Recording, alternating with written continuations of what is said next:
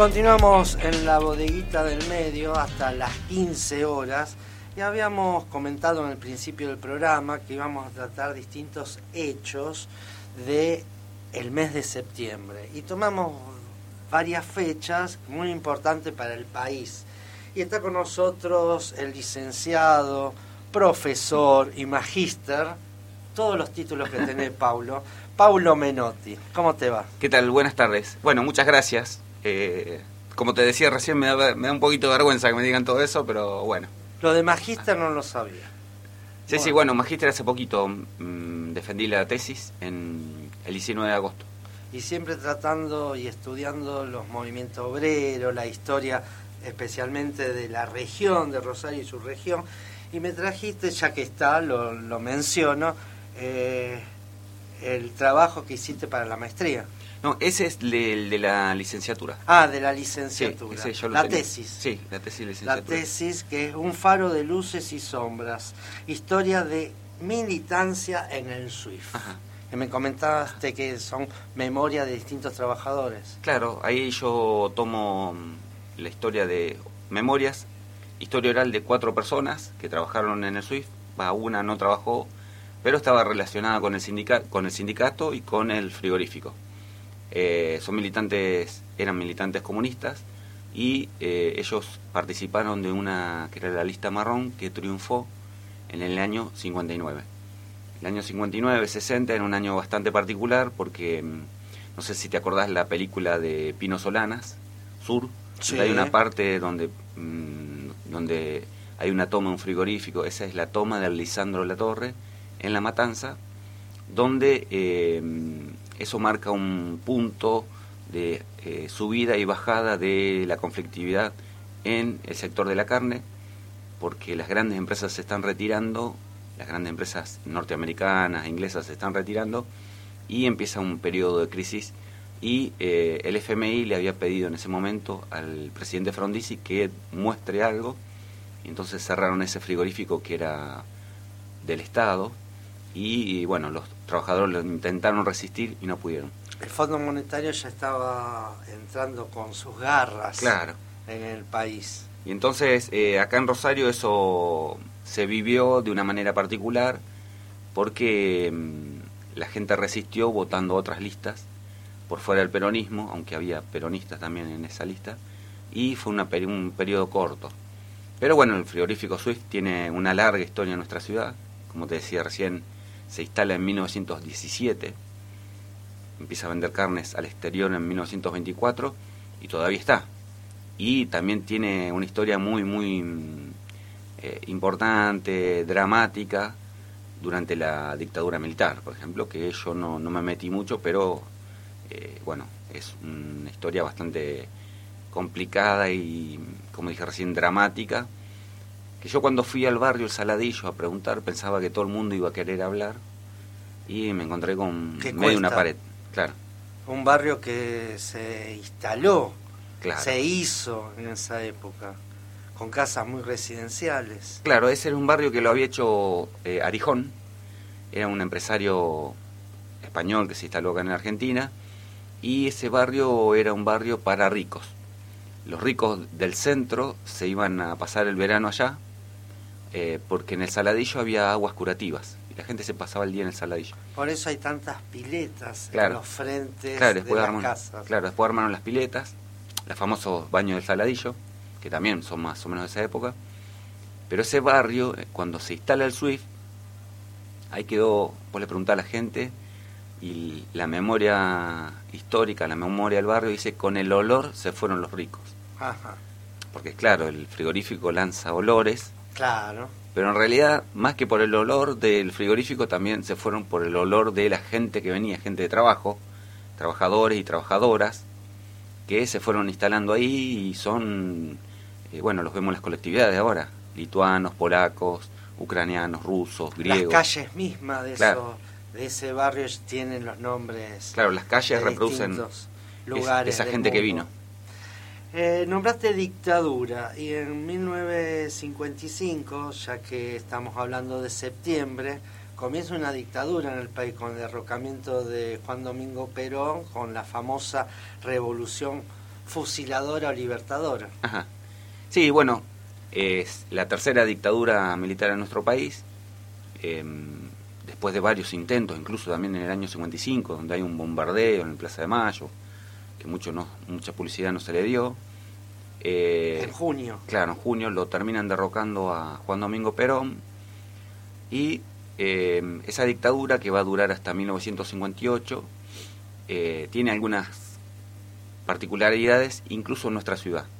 Nuestra ciudad surge, bueno, como en todos lados, pero acá es muy, muy marcado la resistencia peronista. Surgen los barrios populares, San Francisquito, Tablada, barrios bien, bien obreros y bien ligados a la carne, justo lo que estábamos hablando recién. Todo esto no sale en las noticias, no, no lo vas a ver en la capital, no lo vas a ver en la nación. El historiador que yo lo sigo, que me parece uno de los mejores historiadores del peronismo, que se llama Daniel James, que es un escocés que está viviendo en Estados Unidos ahora. Él estudió todo esto a partir del New York Times y de los registros que iban haciendo los consulados. Eh, y se dio cuenta que en Rosario la dictadura militar tiene una enorme resistencia popular. Em, y esa dictadura em, no va a lograr sostenerse, por, va a durar tres años, eh, genera esa primera resistencia que es em, muy, muy descoordinada, eh, son gente que sale a la calle, hace bloqueos de calle, reparte volantes o hacen sabotajes en algunas fábricas o en algunos lugares. No en una estructura organizada. No, había una parte que sí fue organizada, recordemos los fusilamientos de José León Suárez, donde ahí aparece el general Valle, y aparecen algunos militares que son eh, leales al peronismo, que intentan armar una eh, una resistencia, eh, un grupo incluso de militares, que en Rosario se refleja en la toma del Regimiento 11, lo que fue después del batallón 601, que ahora es el Museo del Deporte, ahí la Madrid y Ayacucho, me parece que es. Eh, bueno, ahí hacen un copamiento donde participan militares y donde participan militantes peronistas, sobre todo. Bueno, eso también tiene relación con el libro que, te traje recién. Un faro de luces y sombras. Porque a partir de ese acontecimiento, el gobierno eh, pone en práctica el plan Conintes, plan de conmoción interna se llamaba, donde meten presos a todos los que supuestamente están implicados. Y ahí metieron presos a los que estaban implicados y a los que no. Entonces aprovecharon, metieron a dirigentes sociales presos, a dirigentes sindicales, a, bueno, y justamente caen en la volteada dos o tres de los integrantes de esta lista marrón. Uno de ellos es eh, Ramón Zarza, que es el, secretario general que logra ser de la carne, que como lo meten preso, la empresa justo aprovecha y lo echa para que no pueda ser eh, dirigente, no pueda ser secretario general de Gremio la Carne. Entonces, viste, mm, en Rosario el golpe ese tiene mucha eh, repercusión, claramente estamos dentro del país, pero Rosario es un, escenario importante. Y, la también, resistencia peronista. y también dentro de, estas cosas que no tiene que ver estrictamente con, lo, con el peronismo, sino ya con todo el movimiento obrero, con toda la clase la gente que va a trabajar. ¿Y qué quiere implementar esta dictadura? La dictadura, en un primer momento, lo que hace es, bueno, eh, quiere extirpar al peronismo. Esa es la... desaparición del líder y de sus seguidores. Claro, entonces, eh, en un primer momento se prohíbe hablar de Perón, de Eva, se, prohíbe el, se proscribe el Partido Peronista, el Partido Justicialista, y toda la simbología, fotos, canciones, o sea, no se puede cantar la marcha. Entonces es clásico que la gente se comía un asado, se ponía en pedo los domingos y decía viva Perón, con una forma de, descarga, claro, una descarga, claro. O vos entrabas en las casas y atrás de la puerta estaba la foto de Perón y Eva. Entonces, eh, bueno, es una resistencia popular que se va armando. Eh, y que el peronismo no pudo estar borrado, o sea, no lo lograron borrar, porque las elecciones del año 57, porque esta es una dictadura que saca el peronismo y pretende hacer democracia con eso. Y siguen las elecciones. Acá en Rosario se forma un partido interesante, se forma la Unión Unidad Popular o algo así, más allá de la Unión Democrática, que ya una experiencia del pasado, eh, y el voto peronista se transmite en el voto en blanco, que llega a tener un 60% de participación, el voto en blanco. Entonces, que la proscripción hizo votemos en blanco. Claro. Y, el año, y en las elecciones del año siguiente, del año 58, está el famoso acuerdo entre Perón y Arturo Frondizi, que es un, dirigente político muy importante de esa época, muy defensor de los, eh, de los bienes de los argentinos y de las argentinas, por ejemplo el petróleo. Y de la industria nacional. Claro, que criticaba mucho el peronismo, pero hace un acuerdo ahí con Perón, Perón ordena votar a Frondizi y eh, se, se da marcha atrás con lo que venía haciendo la dictadura, que era congelar salarios y liberar precios.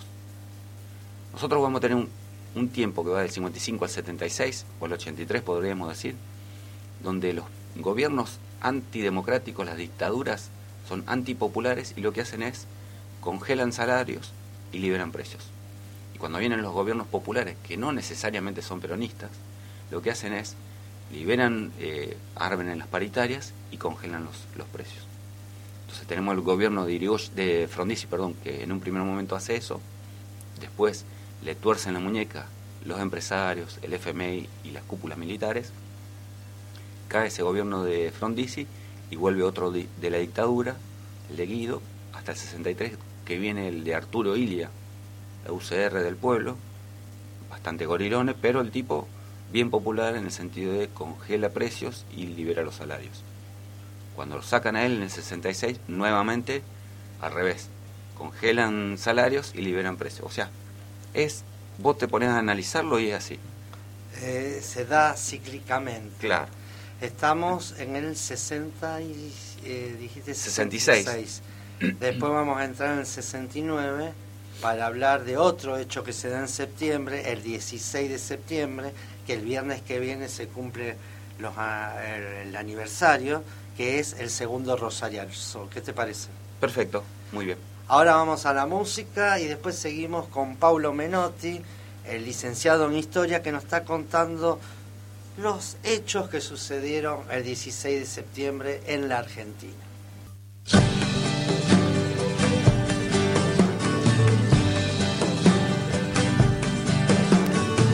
Continuamos en la bodeguita del medio y estábamos hablando de distintos hechos del 16 de septiembre. Eh, pasamos por la dictadura llamada Revolución Fusiladora y ahora entramos a la dictadura por el Rosariazo, el segundo Rosariazo de 1969. Claro. Gobierno de Onganía, Pablo. Estamos hablando con Pablo Menotti, el profe Menotti para nosotros. Gracias. Bueno, sí, esta dictadura eh, se inicia en el 66 con Onganía. Se, autodenominan, viste que ellos se ponían nombres sí, Siempre revolución. Revolución Argentina se pone. Exacto. Y la idea de... Es un cambio, ¿un cambio de qué? Ellos querían, o lo que proponían era una modernidad, pero eh, modernizar el capitalismo, pero esa modernización del capitalismo mm, iba en contra de derechos de los trabajadores e iba en contra del propio trabajo. Por ejemplo, también decía, hay que modernizar la industria del azúcar en Tucumán. Y estaba claro, sí, era una industria que estaba bastante añejada, pero esa modernización significaba que quedaban afuera miles de personas sin trabajo. Entonces acá en Rosario surge una muestra de arte que se llama Tucumán Arde. Sí. Y esa muestra de arte va disparando muchas cosas. Me acuerdo a alguien que participó, que colaboró mucho en nuestro programa, La Bodeguita del Medio, y en otros programas, Rubén Naranjo. Claro. Que participó en esa muestra. ¿Viste cómo, está, cómo se va conectando todo? Y la dictadura apuntaba a quitar derechos entonces, por ejemplo, en Córdoba les quieren sacar el sábado inglés a los trabajadores de las automotrices principalmente. El sábado inglés que vos, es que vos trabajas medio día el sábado, pero te lo pagan entero. Ellos querían que vos lo trabajara entero y pagártelo lo mismo. Entonces, claro, bueno, así como eso, muchos más. Quita de derechos. Claro. Y después también otro derecho muy importante que se quería sacar era los comedores estudiantiles de las universidades. ¿Por qué? Porque los comedores estudiantiles, o sea, claramente ayudan a las personas que no llegan eh, y que, mm, como no se les cobra la facultad, pueden ir a la facultad. Yo laburaba o no te alcanza la plata, vas al comedor estudiantil, te sale mucho más barato, podés seguir estudiando, podés hacer un montón. Mi suegro, por ejemplo, vino a Rosario, no tenía un mango, se anotó en la facultad para ir solamente al comedor estudiantil y ya que estaba, se recibió de contador. Ah, bueno, le sirvió. Así, es claramente. Se alimentaba bien. Bien, entonces, eh, el rosariazo de mayo, el primer rosariazo, surge en parte por eso. Porque si er, quieren cerrar el comedor estudiantil, matan a un estudiante en Corrientes, se arma conflicto, la policía se mete, el ejército también, en las peatonales, acá en la, acá enfrente a una cuadra, encierran a un pibe en una de las... Eh, Facultad de Humanidades. Claro, pero encierran a los pibes en una de las galerías de la peatonal y lo, y lo matan. Y después matan a un pibe que era metalúrgico. Y esa es la mm, el rosariazo de mayo que se, se transcurre dentro del centro. Ahora, cuando viene septiembre, el segundo rosariazo, lo que pasa es que em, se empieza a marchar desde los lugares, desde los barrios hacia el centro. Se marcha desde zona oeste por Mendoza y se marcha desde zona sur, desde, por ejemplo, justamente desde el frigorífico sur. Y se agarra por eh, San Martín. Entonces, en este segundo rosariazo, lo que pasa es que la policía intenta cerrarle el paso a los trabajadores. Y era algo muy importante, muy bueno, porque a medida que iban marchando los trabajadores, se iban uniendo otros. Gente que estaba trabajando en una, eh, en una construcción, algo eso, veía pasar los trabajadores y se, se unían a la marcha. Y de los ferrocarriles. Y de los ferrocarriles, claramente. Que estaban sufriendo una huelga en ese momento. No me acuerdo bien bien el tema de los ferrocarriles. El tema es que ya estaba en marcha el famoso Plan Larkin. Los norteamericanos traen a nuestro país su modelo, su paquete tecnológico que es el eh, automotor. Fíjate, en Estados Unidos todo está diseñado para andar en auto. Entonces ellos, a contrapelo del ferrocarril, el plan Larkin era eh, empezar a privatizarlo. Y eso lo que más lo resistieron fueron los trabajadores. Fue a principios de los 60. Pero en el, hicieron grandes huelgas. Incluso una huelga importante a Perón le habían hecho. En, el 62 hay otra huelga grande y en este momento también hay una huelga grande. Por ejemplo, Gijena, que falleció hace poquito, fue uno de los principales protagonistas. Enrique Gijena. Enrique Gijena. Y eh, bueno, eh, el gobierno militar eh, lo que hizo fue tratar de contener una situación que era cada vez más explosiva porque cada vez esa política encontraba más contestación social. Una política que iba contra los trabajadores y contra los eh, estudiantes y que era muy pacata también, porque aparte venían con una, una moralina muy, para nosotros, increíble. Pero por ejemplo, si te venían con el pelo largo en la calle te lo cortaban.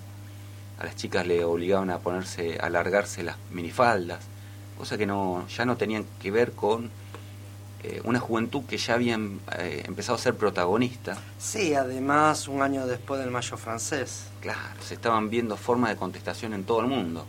El Mayo francés, en México la masacre de Tlatelolco, las, en los campus, en las universidades de Estados Unidos que no quieren ir a la guerra, que están poniendo el movimiento hippie que pone en duda de ir a trabajar. Eh, muchos movimientos por todos lados, incluso en el bloque socialista, donde está la primavera de Praga entonces, eh, los, jóvenes son protagonistas. Eh, ¿Por qué son protagonistas? Y porque los padres por primera vez lograron con sus trabajos poder sostenerlos para que ellos vayan, en lugar de ir a trabajar a los 14 años, puedan ir a estudiar. Relacionándolo esto de los jóvenes con el otro hecho de septiembre, eh, en este caso de 1973, 1976, es La Noche de los Lápices, que también eh, repercute en la juventud.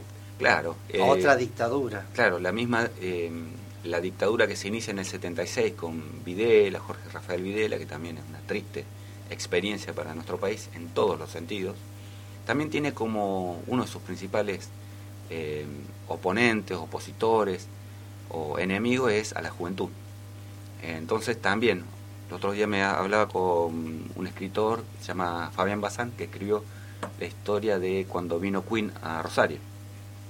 Y que para él eso fue un aire de libertad, una noche, eh, en un momento donde la opresión se, se vivía constantemente.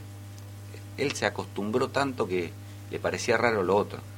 Y también me, me contó que salía de un lugar, salía de una disquería con un amigo que tenía el pelo largo en Sarmiento y Córdoba lo subieron a un camión del ejército y lo raparon la mitad de la cabeza. Cosas así. Eh, obviamente perseguían y masacraban y desaparecían a los que estaban haciendo trabajo social, a los que estaban en el Y a los jóvenes. Y a los que participaban, como estos jóvenes de La Plata, que estaban, eh, unos jóvenes de la secundaria de La Plata, que estaban implicados en la lucha por el boleto estudiantil. Estos chicos los eh, chuparon, como se decía en la época, los raptaron, los torturaron, a las chicas las violaron, bueno, está la película que es bastante cruda, cruda y, dramática en ese sentido. Que se debate si se dan en las escuelas o no. Claro, yo por ejemplo no la doy porque me parece que es muy morbosa. Muy fuerte. Pero los pibes te la piden, vos sabés, cada tanto, y si me la piden yo lo pongo. Y eh, lo que yo trato de, evitar es que caigamos en eh, la cuestión de los dos demonios, todo eso. ¿Por qué? Porque hay una responsabilidad del Estado en cómo se aplican las políticas. El Estado no, no puede, eh, o sea, un policía no puede convertirse en ladrón. Y en ese momento la dictadura usa todo el aparato del Estado para llevar adelante un proyecto político, un proyecto económico, y en ese sentido que favorece a una parte de la sociedad en contra de otra gran parte de la sociedad. Entonces no podemos hablar de los dos demonios, sino que hay un plan sistemático de terror y de desaparición de personas. Y eh, justamente esta, la noche de los lápices, la desaparición de estos estudiantes secundarios de La Plata, eh, refleja claramente eso. Toda una continuidad, como decías, cíclica con las dictaduras, con las dictaduras donde se producen todos estos hechos de violencias y también de eh, la gente salir a la calle por sus reclamos. Claro, porque a pesar de esa violencia ejercida desde el Estado, hay una contestación. Hay una resistencia. Claro. Hasta la resistencia peronista que comentaba que costó tanto, pero estaba, aunque Perón estaba proscrito. Gracias, Pablo, por venir. Te vamos a invitar. Bueno, una vez por mes. Bueno, está bien. Y contamos los hechos del mes, una síntesis. Bueno, perfecto. ¿Te parece? Perfecto. Gracias por venir. No, gracias a ustedes.